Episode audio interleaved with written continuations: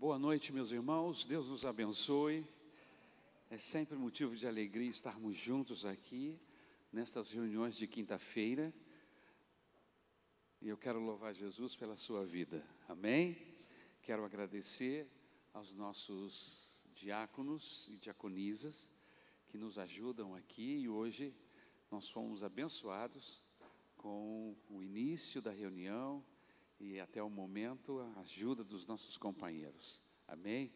E nós queremos que seja sempre assim, que haja uma participação dos nossos diáconos em nossas reuniões, nos ajudando nas orações e ministrando aqui à igreja em alguns momentos, como aconteceu hoje. Nós louvamos a Deus por esse grupo em nome de Jesus. Eu gostaria de fazer um convite a você o que é que você tem reservado na sua agenda para o feriado denominado Carnaval? O que é que você pretende fazer nessa data? Ficar em casa, preso, enclausurado? Hã? Ou você, de repente, pretende sair? Eu queria fazer uma proposta para você. Nós temos um sítio em Xerém, e todos os anos a Maranata promove um retiro espiritual. É um retiro aberto a todas as faixas etárias de nossa igreja, não é uma faixa etária específica, mas com isso nós alcançamos um número maior de pessoas, amém?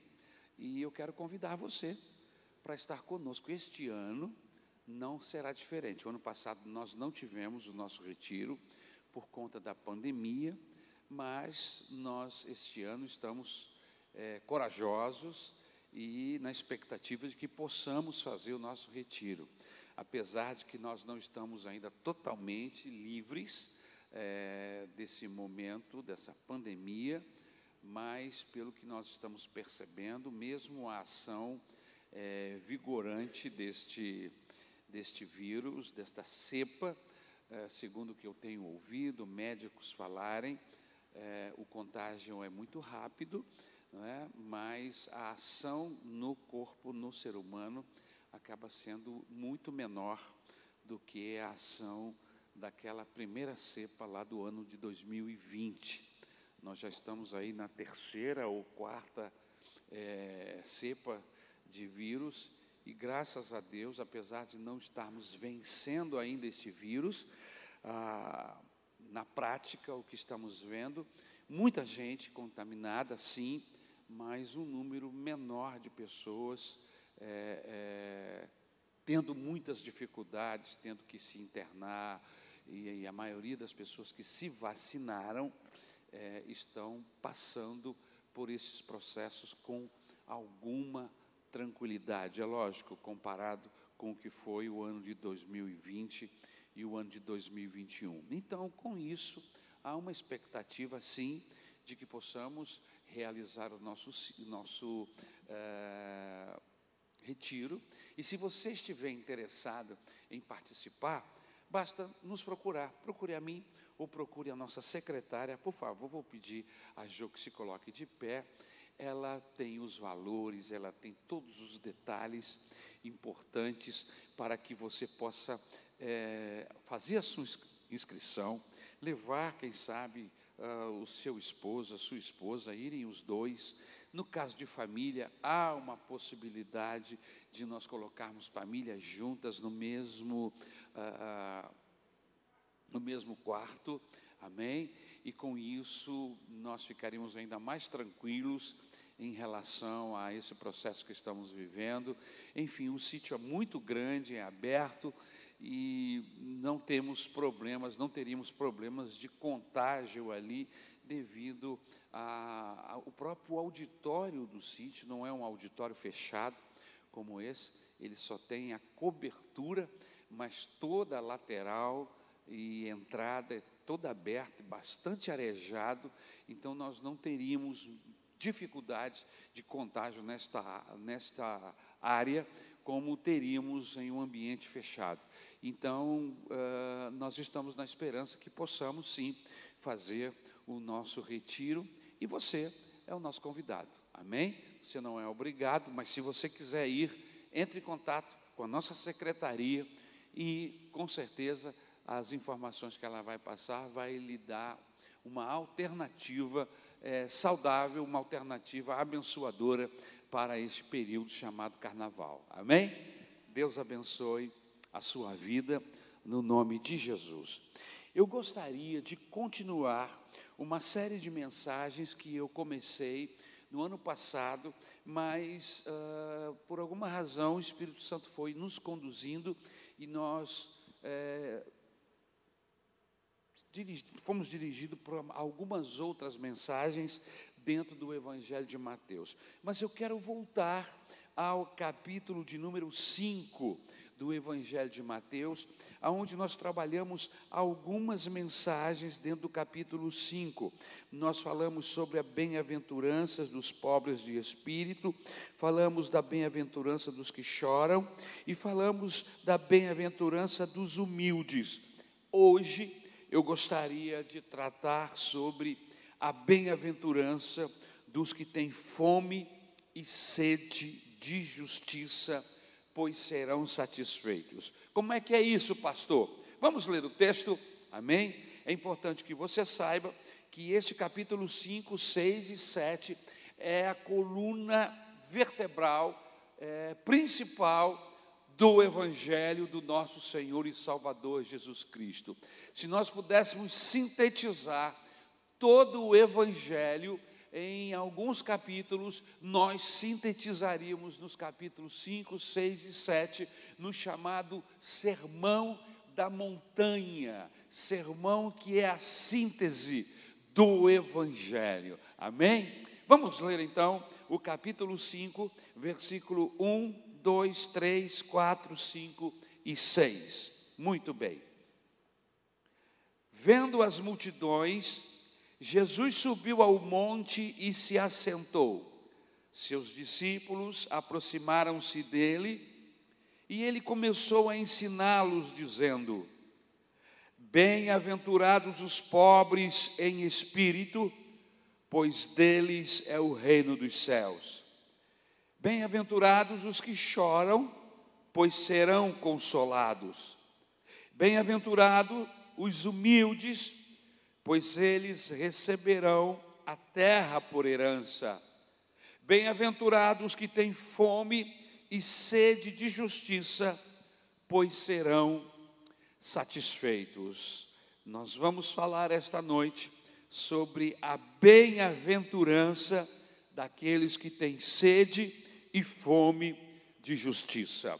Eu gostaria de dar uma sugestão aos meus amigos que estão lá na sonoplastia que tirassem o PA aí da galeria, trabalhassem só com o PA aqui, porque tem, só com esse PA aqui de baixo, que tem uma ressonância aqui embaixo muito grande. Muito obrigado, Deus abençoe vocês. Amém. Ah, vamos orar? Senhor Jesus, eu quero rogar a sua bênção sobre as nossas vidas, pedir que o teu Espírito Santo nos guarde, nos oriente, nos ajude e que a meditação da tua palavra esta noite possa nos fazer crescer, possa nos fazer sermos abençoados, ó Deus, entendendo a tua palavra e a praticando no nosso dia a dia. É isso que nós te pedimos. Me dê graça, unção, me dê uma mente que flua o, a, a, as palavras do teu Espírito Santo aos nossos corações esta noite sobre a minha vida, sobre a vida daqueles que estão nesta reunião presencial, mas também sobre aqueles que estão em casa ou no trabalho, ou mesmo dentro de uma condução, assistindo esta reunião. Que Deus possa abençoar a todos no nome de Jesus. Amém. Bem-aventurados que têm fome e sede de justiça. Se fôssemos traduzir ao pé da letra este versículo de número 6, esta bem-aventurança, nós traduziríamos, ou leríamos da seguinte maneira: Felizes os que têm fome e sede de fazer a vontade de Deus, pois Ele os deixará completamente satisfeitos. Amém? Então, se fôssemos traduzir ao pé da letra para o português, bem-aventurados os que têm fome e sede de justiça, iríamos dizer: felizes os que têm fome, felizes os que têm sede de fazer a vontade de Deus, pois estes serão completamente satisfeitos. Em outras palavras, Jesus não está dizendo aqui que aqueles que tiverem fome e sede de justiça receberão como consequência seus corações satisfeitos. Não. O que ele está dizendo é o seguinte: continue marchando, continue trabalhando e sendo trabalhado neste sentido. Aqueles que são famintos, aqueles que são sedentos de justiça, sim, continue em marcha, porque vocês serão saciados. Então é importante, às vezes, quando nós lemos o texto, nós temos a impressão de que nós fazemos e somos recompensados. Há alguma coisa lá na frente. Não. O que o texto está nos dizendo, em todas essas bem-aventuranças, é que à medida em que nós vamos marchando, trabalhando esta questão, sendo trabalhados pelo Espírito, pela palavra de Deus, dentro dessas bem-aventuranças, nós alcançamos agora, não é algo que você vai alcançar amanhã, você já é saciado agora. Suas lágrimas já são secas agora, no caso das outras bem-aventuranças. Você está entendendo? É alguma coisa dinâmica, em marcha. Os famintos, em marcha os sedentos de justiça, sim, porque eles serão saciados.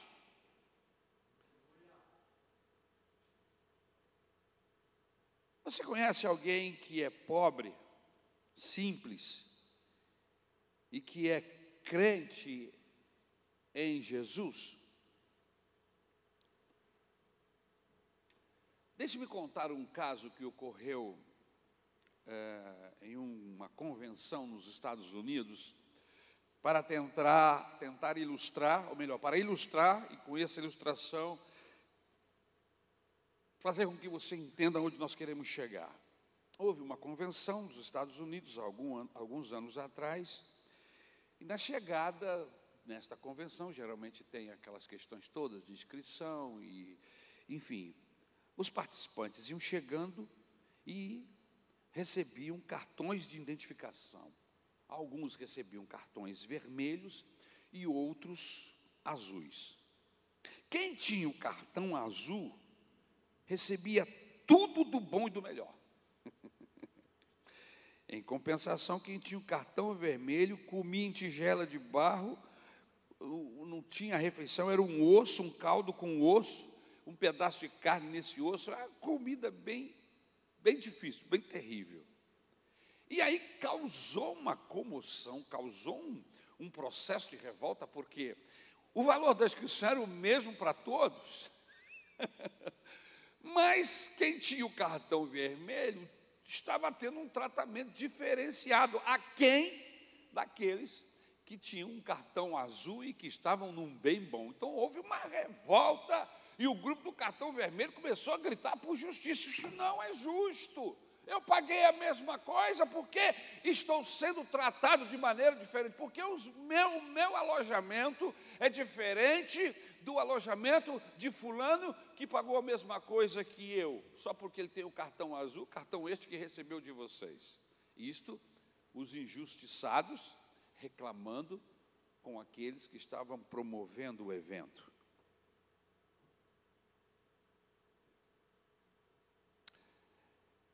Que fez você nascer na casa onde você nasceu?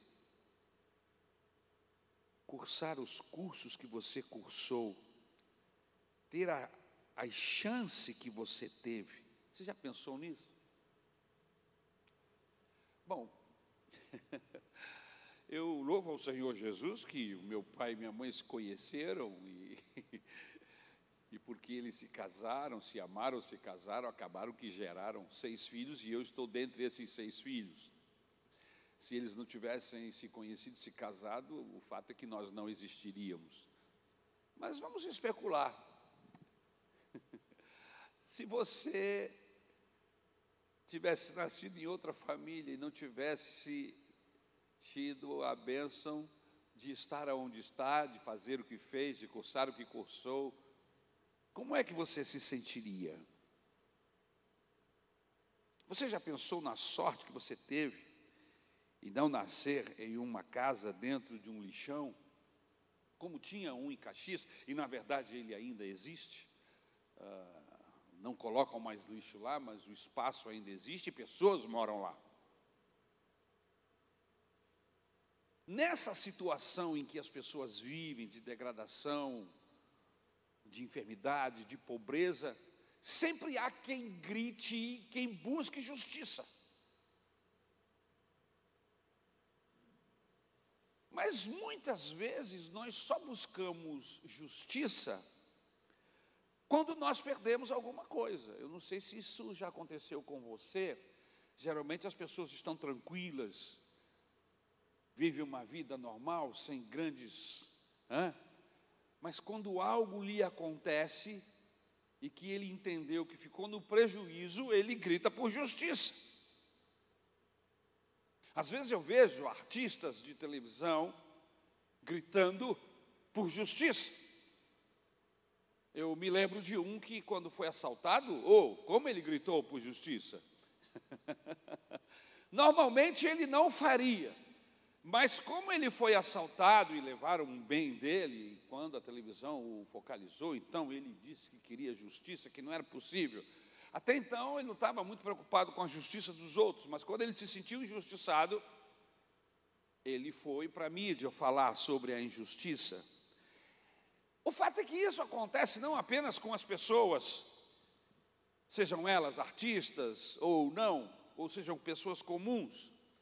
O fato é que nós gritamos por justiça quando sentimos que fomos injustiçados, que perdemos alguma coisa que tínhamos direito. Então nós gritamos: Eu quero justiça.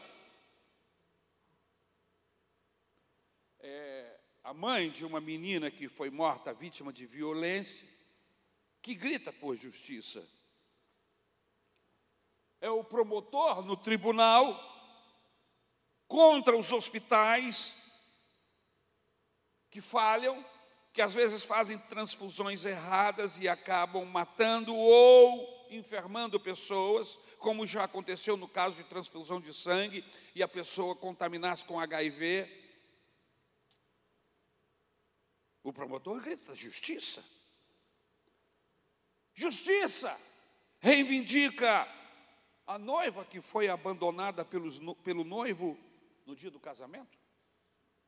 E hoje, até então não dava problema, mas hoje se coloca na justiça e o noivo tem que ter um bom, uma boa desculpa para ele não ter aparecido lá, senão ele é levado aos as barras da justiça. Então, queridos, gritar por justiça, todo mundo grita. Basta que nos sintamos injustiçados. Desde que os meus, os seus direitos estejam sendo violados, eu logo me torno um campeão da justiça. Sempre que a minha causa for esquecida, ou sempre que me passarem para trás, eu terei sede, eu terei fome de justiça. Todas as vezes que alguém quiser me fazer de bobo, eu me interesso em conhecer as leis. Nós nos tornamos defensores do direito, paladinos do certo e do errado. Procuramos o advogado que seja mais justo, queremos o juiz menos corrupto e vamos de encontro do erro e da perversidade. Fome de justiça, sede de justiça, todos nós temos em algum momento de nossas vidas. Mas a questão é: será que o que o Senhor Jesus está querendo dizer aqui com esta frase, bem-aventurados os que têm fome e sede de justiça, porque vocês serão fartos. Será que a palavra justiça usada aqui no hebraico e na tradução para o grego é apenas a justiça legal? Será que é apenas a justiça forense? Será que Jesus está querendo se referir neste texto à justiça legalista? Eu queria dizer que bem-aventurados são os que têm integridade pessoal. Eu queria dizer que bem-aventurados são os que têm justiça. E justiça aqui, irmãos, é uma qualidade do caráter. Quer dizer, eu não busco que se faça justiça nos tribunais apenas. Eu não busco a justiça social apenas, mas bem-aventurado é aquele que é justo em tudo o que faz. Bem-aventurado é aquele que ama o que é correto. Bem-aventurado é aquele que é justo, que é amigo do bem, é aquele que despreza a injustiça. Será que você entendeu o que o Senhor Jesus está querendo dizer? Então, buscar por justiça de uma forma geral, todos nós buscamos, mas não é isso que o Senhor Jesus está querendo nos ensinar. Ele está falando de uma qualidade do caráter, que independente de eu estar sendo injustiçado ou não, os meus atos, as minhas atitudes, a minha vida é buscar a justiça, seja para mim ou seja para os outros. Eu não me conformo com a injustiça, eu tenho sede de justiça e por isso eu procuro ser justo. Porque eu conheço pessoas que falam de justiça, mas são injustos. Onde Jesus queria chegar? Em primeiro lugar, quando Jesus diz bem-aventurados que têm fome e sede de justiça, ele está pressupondo que há um padrão do certo e do errado, e que eu devo me moldar a esse padrão.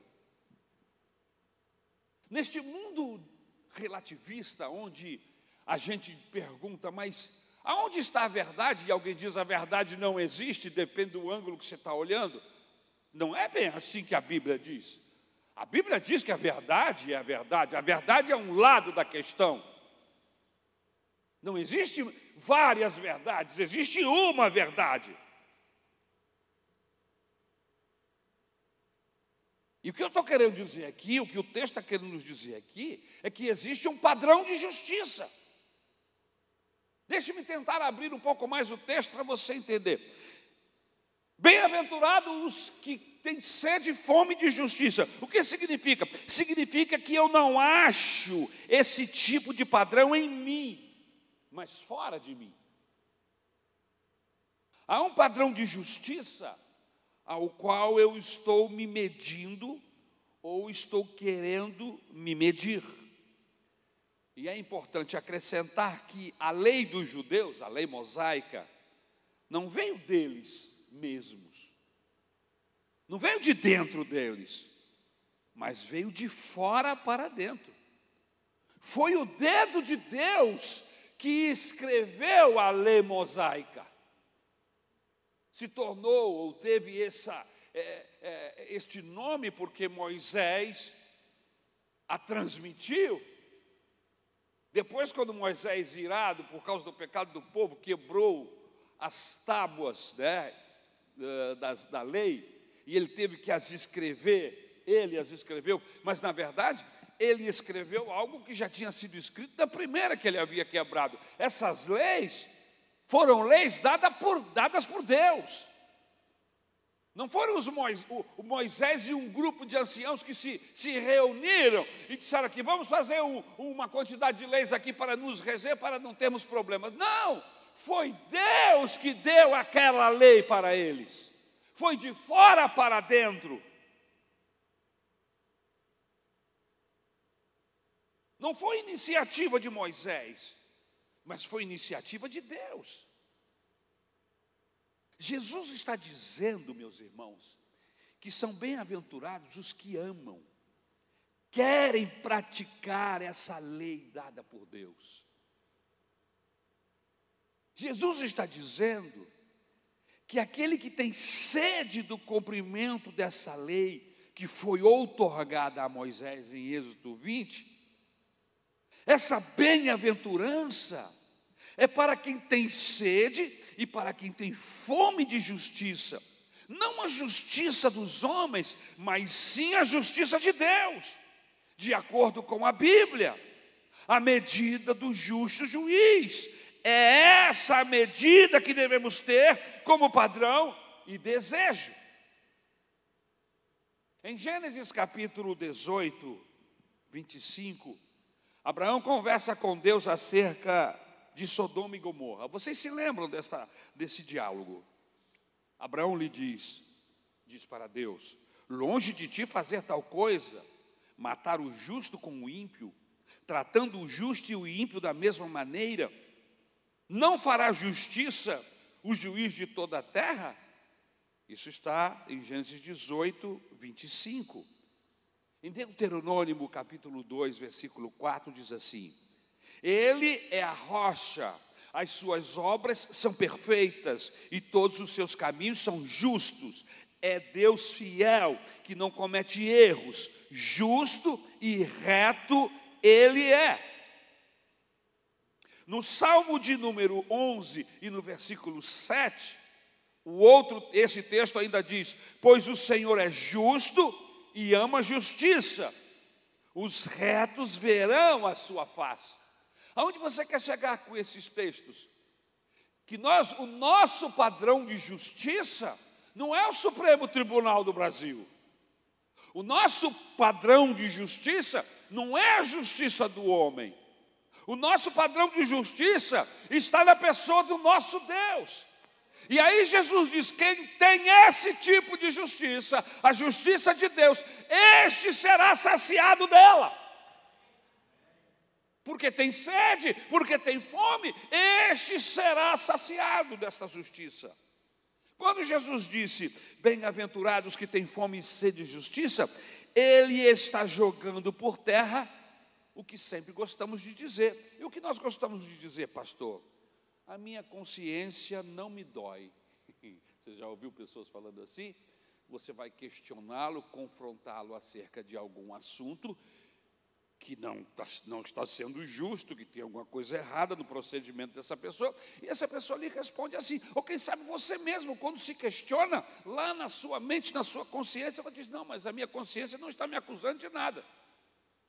Mas em que padrão? Em que padrão de justiça?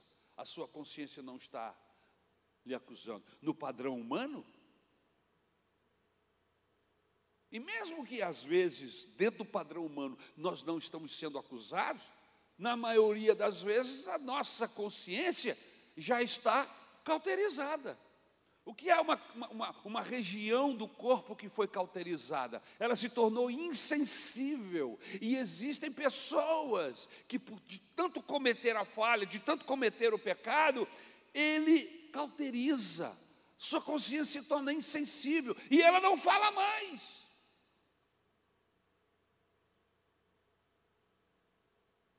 Mas eu não sinto que seja errado. Em que padrão? Se é no padrão humano, de repente você não sente, mas o nosso padrão é outro, irmãos. Jesus não está falando aqui que quem é bem-aventurado, que tem sede e fome de justiça, serão saciados.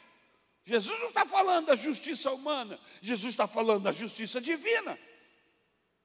Mas eu não sinto, não, eu, eu, eu sinto paz no que eu estou fazendo. Em que padrão? Veja bem, a sua consciência não é o árbitro do certo e do errado.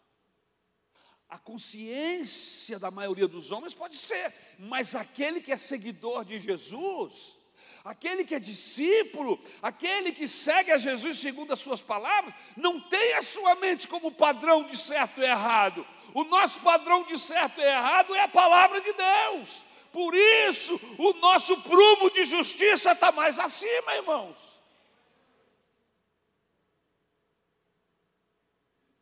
Há uma lei que provém de um Deus justo, e a Ele nós temos que nos moldar.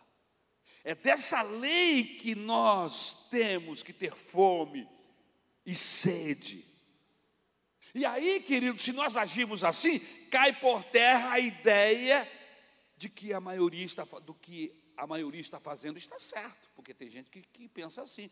Não, está todo mundo fazendo assim, então deve estar certo. E aonde você leu na Bíblia que a voz de Deus, a voz do povo é a voz de Deus?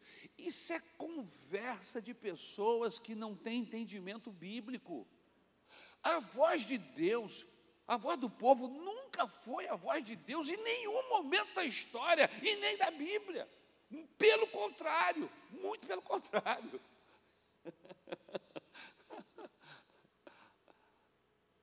Nos momentos decisivos da história bíblica, o povo sempre estava do lado errado, estava sempre contrário a Deus.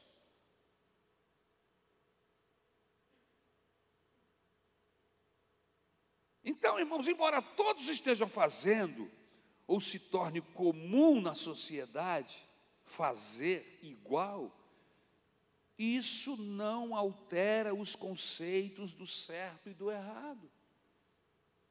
Porque pode estar todo mundo fazendo errado. E eu não vou fazer porque está todo mundo fazendo. E eu não vou beber porque está todo mundo bebendo. E eu não vou agir assim porque está todo mundo agindo. Eu vou agir dessa maneira porque eu tenho um outro patamar a minha, a, a, minha justiça, a maneira, a minha decisão não está baseada no comportamento humano e nem naquilo que a minha consciência diz de certo e errado. Eu tenho uma outra forma de trabalhar essa questão. O meu modelo é outro. Bem-aventurados que têm fome e sede de justiça, justiça que vem de Deus justiça que vem da retidão de Deus, que procede do coração do próprio Deus. Você está entendendo? Vocês estão comigo? Amém? Aleluia. Segundo, quando Jesus diz bem-aventurados que têm fome e sede de justiça, ele não está se referindo apenas ao aspecto jurídico da justiça. Porque se assim fosse, os advogados seriam os mais felizes dentre os homens. Não é verdade? Porque eles lidam com essa questão do jurídico, da justiça, o tempo todo. Em tese, o advogado vive em busca da justiça. Mas não é isso que Jesus está querendo dizer.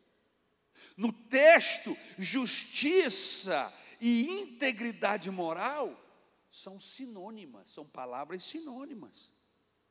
Vou repetir: no texto, justiça e integridade moral são palavras sinônimas. Ele não está se referindo a uma lei escrita num livro, ele está se referindo ao caráter de cada um de nós. Ou seja, quando eu percebo que em mim não há elementos de caráter, de justiça, eu me angustio. Por quê? Porque eu percebi que eu estou vivendo fora do prumo. Porque diante do padrão de Deus, eu estou aquém. Então eu me angustio. Quando eu não estou riscando minha vida com exatidão, quando eu, eu olho para o meu coração e vejo esqueletos guardados na minha alma, Jesus está dizendo: quando você olha para dentro de si e se vê aquém daquilo que Deus quer para você, Ele está dizendo assim: você é bem-aventurado. Quando você comete um erro, e lá na frente, dias depois, você cai em si, como fez o filho pródigo, e diz: Eu agi de maneira errada, eu pequei contra Deus, contra o meu pai, eu pequei contra os céus. Quando esse moço chegou àquela conclusão, Jesus está dizendo: Ele está sendo bem-aventurado, aleluia. Aqueles que são duros de coração, eles nunca olham para dentro para avaliar os seus erros, avaliar a sua vida segundo o padrão de Deus. Não. Eles avaliam a sua vida segundo o padrão da sociedade, que é um padrão ridículo, um padrão baixo demais. Mas quando nós comparamos o nosso caráter, a nossa vida, descobrimos que eu estou aquém, que eu estou longe, que eu sou miserável, que eu preciso da ajuda de Deus, senão eu vou fracassar, senão eu vou continuar preso aos meus atos e delitos, à minha miséria. Jesus disse: Você está sendo bem-aventurado agora, porque você entendeu que não é a sua justiça que vai justificar você, mas é a justiça de Deus, aleluia. Você será saciado dessa justiça.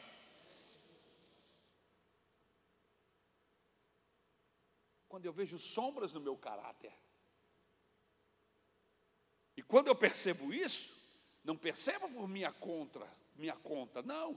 É uma ação do Espírito Santo em mim, é uma ação da palavra de Deus, ou seja, é, é uma ação de fora, me convencendo de que eu preciso alcançar um padrão de excelência.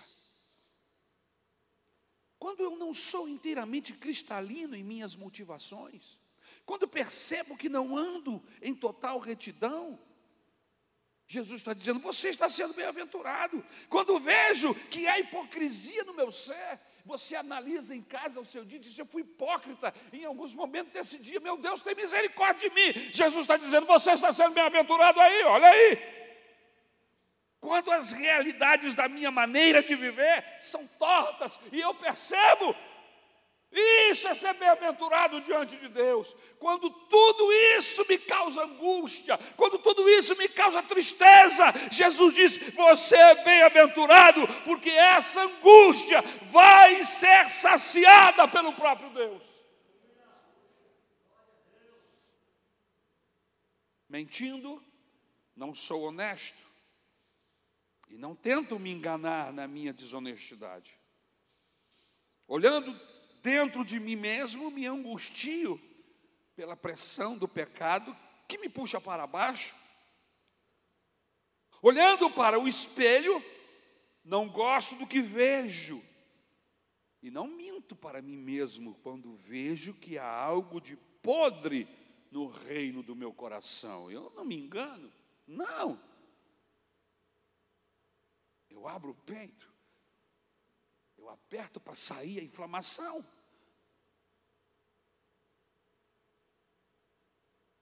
Mas quando eu não faço, é porque eu estou escravizado às minhas próprias paixões. Jesus diz: quem olha para si desta forma é bem-aventurado. Quem olha para a Bíblia e quando olha para a Bíblia se sente um pecador miserável, Jesus está dizendo: esse é o bem-aventurado. Todas as vezes que age com paixão em vez da razão, quando sou mesquinho, quando deveria ser grande, e aí eu sou raso, quando deveria ser profundo, e sou raso, e percebo isso, eu estou sendo bem-aventurado. Todas as vezes que sou indiferente quando deveria ser amoroso, todas as vezes que sou displicente quando deveria ser cuidadoso, isso causa em mim angústia, isso causa em mim uma insatisfação. A Bíblia diz que essa insatisfação vai levar você à bem-aventurança, e você será saciado da justiça de Deus. Veja o que Paulo diz na carta aos Romanos, capítulo 7, do 14 ao 21, e nós vamos com isso fechar esse exemplo, que ele é muito claro. Veja o que Paulo diz: Sabemos que a lei é espiritual, eu, contudo, não sou, pois fui vendido como escravo ao pecado. Não entendo o que faço, pois não, não faço o que desejo, mas o que odeio. E se faço o que não desejo, admito que a lei é boa. Neste caso, não sou mais eu que o faz, mas o pecado que habita em mim. Sei que nada de bom habita em mim, isto é, em minha carne, porque tenho o desejo de fazer o que é bom, mas não consigo realizá-lo, pois o que faço não é o bem, o bem que desejo, mas o mal que não quero fazer. Esse eu esse eu continuo fazendo. Ora, se faço o que não quero, já não sou eu quem o faz, mas o pecado que habita em mim. Assim, encontro essa lei que atua em mim. Quando quero fazer o bem, o mal está junto de mim. Olha o que Paulo está reclamando. Que ele descobriu que tem uma lei dentro do seu coração, um processo que sempre o está levando para o mal. E é o pecado que está nele. E ele só descobriu que existe esse pecado por causa da lei. É a lei que acusa o erro. Então ele descobriu que tem um erro e que esse erro tem um domínio sobre a sua vida.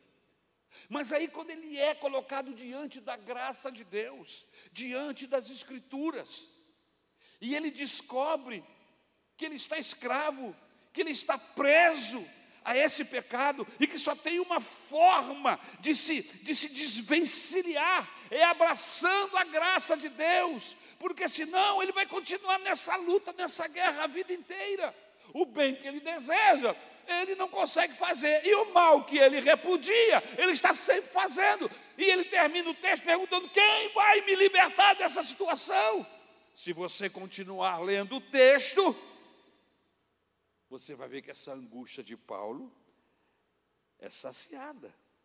Se você sente essa angústia que Paulo sentia, continue lendo até o capítulo 8, que diz que o amor de Deus foi derramado em nossos corações pelo Espírito Santo, que nos foi dado e justificado mediante, mediante a fé.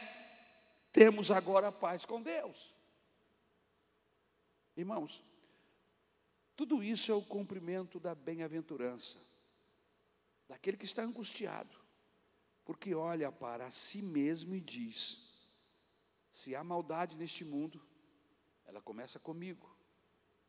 Quem tem fome de justiça, Deus vai saciar esta fome. Você vai alcançar estar nesse padrão de Deus, porque Ele vai trazer você até esse padrão. Em terceiro lugar, quando Jesus fala de fome e de sede de justiça, ele fala de uma força que, que exige de mim que eu seja parceiro do meu próximo e não o seu predador. Vou repetir.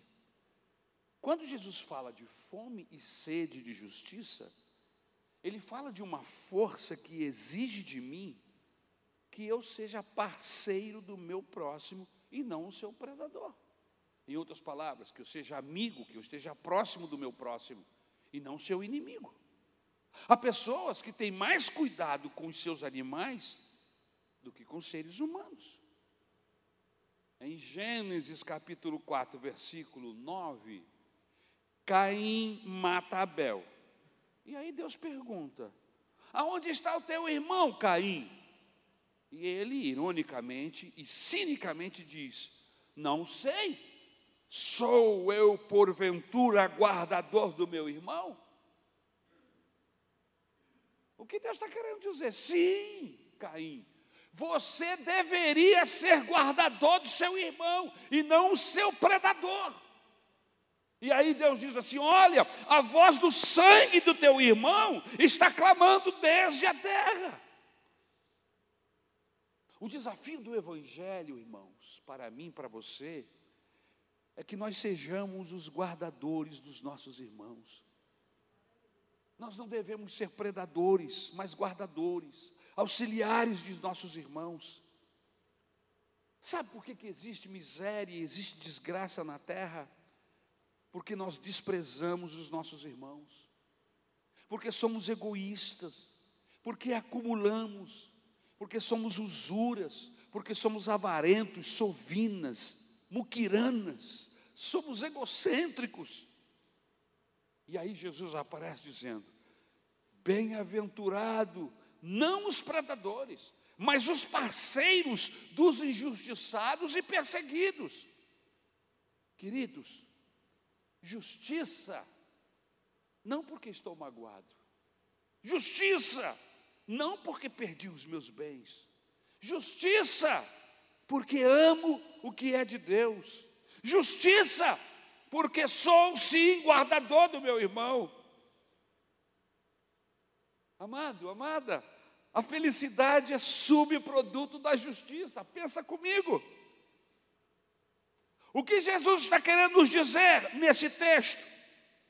Se você quiser ser bem-aventurado, seja reto, seja correto, seja íntegro, seja inteiro.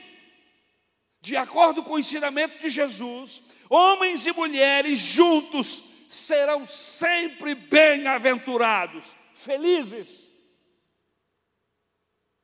O que ele está dizendo é que todos os que são felizes procuram ser justos. Mas é isso que acontece na nossa terra? Não. Os que querem ser felizes agem de maneira injusta.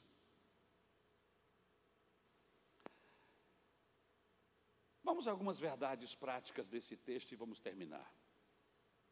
A primeira verdade que eu quero trazer, verdade prática, porque nós estamos trabalhando com a teoria do texto, Vamos trazer isso para o nosso dia, para as nossas relações.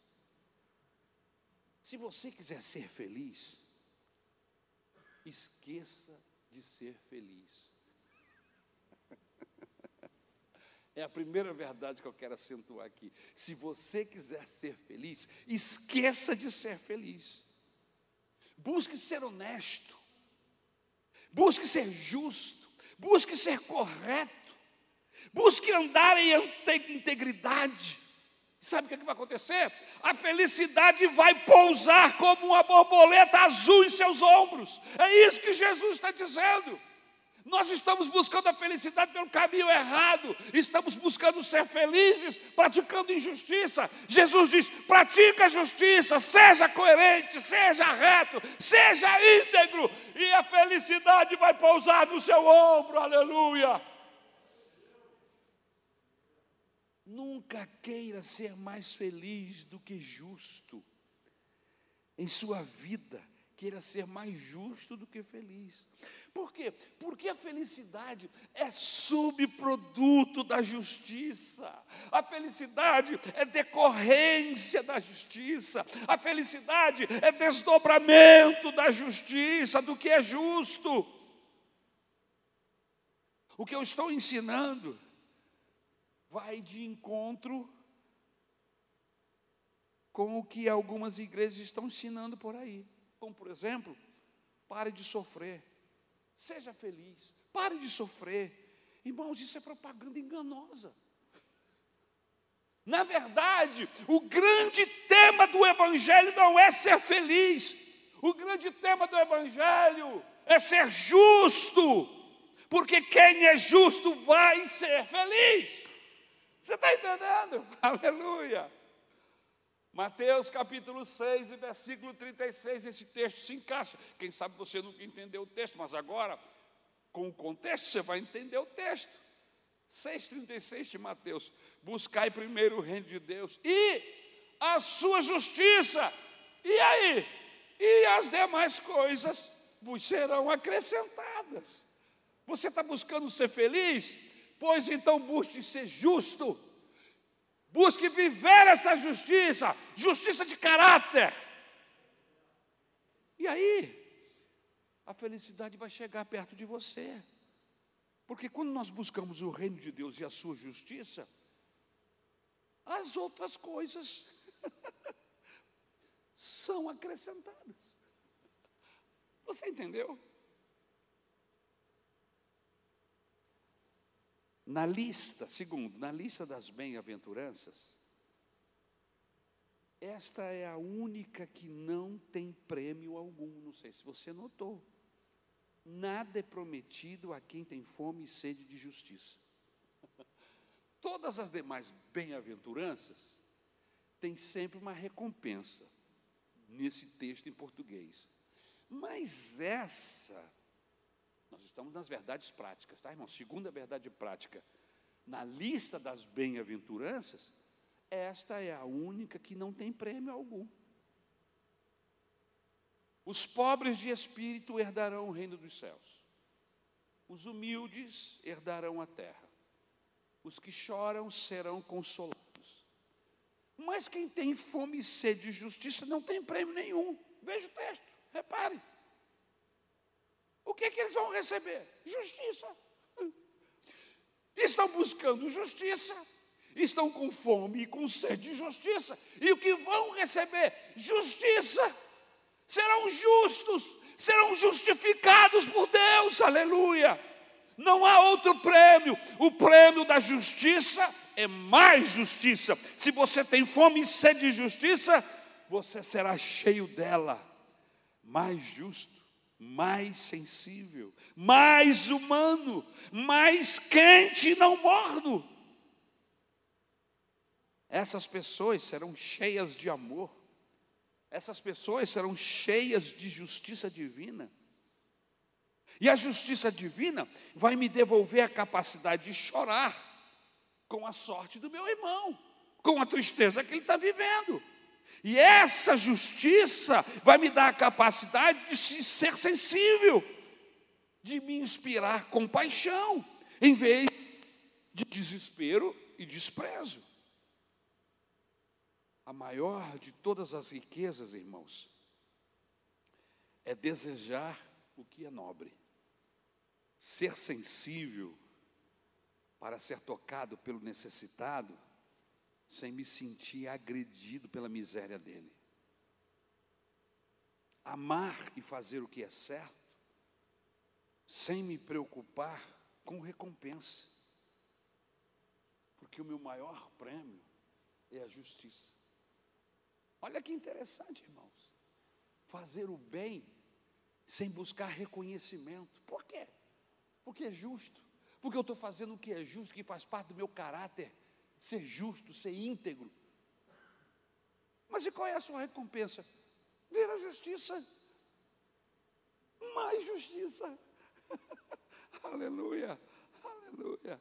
Amar e fazer o que é certo, sem me preocupar com recompensa, porque o meu maior prêmio é a justiça.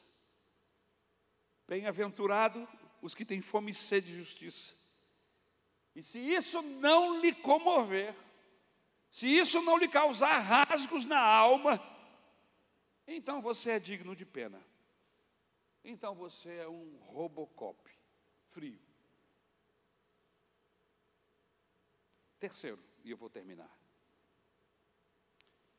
Minha fome e sede de justiça podem não mudar o mundo, mas mudam a mim. É a terceira prática. Terceiro conselho prático. A prática do que nós estamos trabalhando aqui no versículo 6 do capítulo 5 de Mateus. Minha fome e sede de justiça pode ser que não mude o mundo, mas vai mudar a mim. Eu não vou conseguir tirar todas as pessoas do lixão, mas eu vou descobrir que ainda tem um pouco, do, um pouco de dignidade aqui dentro de olhar para a necessidade do carente e sentir compaixão, e sentir pena, de os, os olhos se encherem de lágrimas quando vê o sofrimento de alguém. Irmãos, essa sociedade, esses processos que nós vivemos, vai nos tornando tão duros, que nós vemos o sofrimento das pessoas e ainda buscamos culpá-las. Por que, que estavam lá? Por que, que estavam aí tão perto dessa pedra? Em vez de sentir compaixão pelos mortos, pelos que estavam feridos, não, a gente arrumou gente acusá-los. Por que, que agiu assim? Por que, que estava dessa forma? Queridos, nós estamos nos tornando monstros, e o Evangelho vem para nos tornar seres humanos, sensíveis, justos, que se compadecem com a dor do próximo, que não é predador, é amigo. Irmãos, o Evangelho me encanta por isto. E é o meu desafio pessoal. Eu quero de ser, deixar de ser um pastor monstro e ser um pastor sensível à dor do próximo, porque está cheio de pastores insensíveis aí. Mas eu quero ser igual ao meu pastor Jesus, que se compadecia dos carentes e dos necessitados, fazia justiça e não lhe faltava.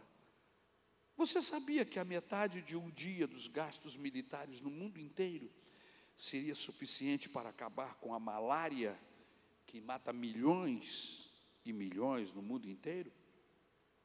Você sabia que um tanque de guerra, apenas um tanque de guerra desses, que de vez em quando nós vemos aí nas guerras e nos filmes, daria para comprar 100 mil toneladas de arroz? Ou seja, 500 milhões de pessoas seriam alimentadas esse valor seria suficiente para construir, apenas de um tanque de guerra, construir 30 mil salas de aulas e pagar os professores por um ano.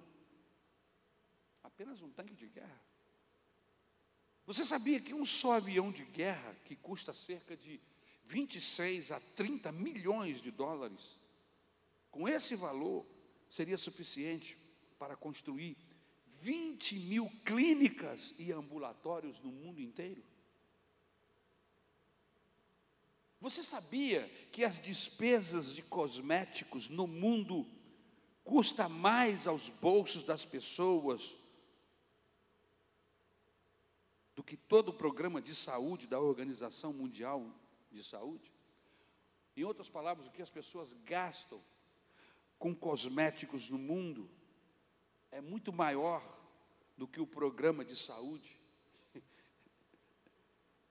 da Organização Mundial de Saúde. São mais de um milhão de dólares. Isso são arquivos da década de 90. Hoje deve ter superado. A função do Evangelho, irmãos, é gerar homens e mulheres que amem o que é justo.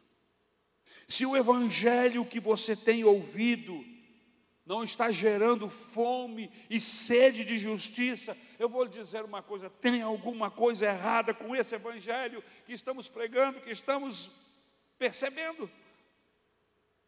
Se a motivação do domingo é pedir, dá-me mais, Senhor, tem alguma coisa errada com esse evangelho.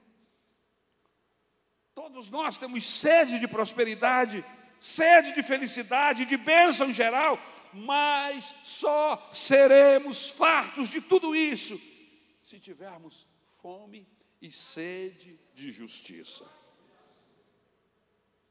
Por isso Jesus disse: Bem-aventurados são os que têm fome e sede de justiça, pois serão fartos da justiça de Deus.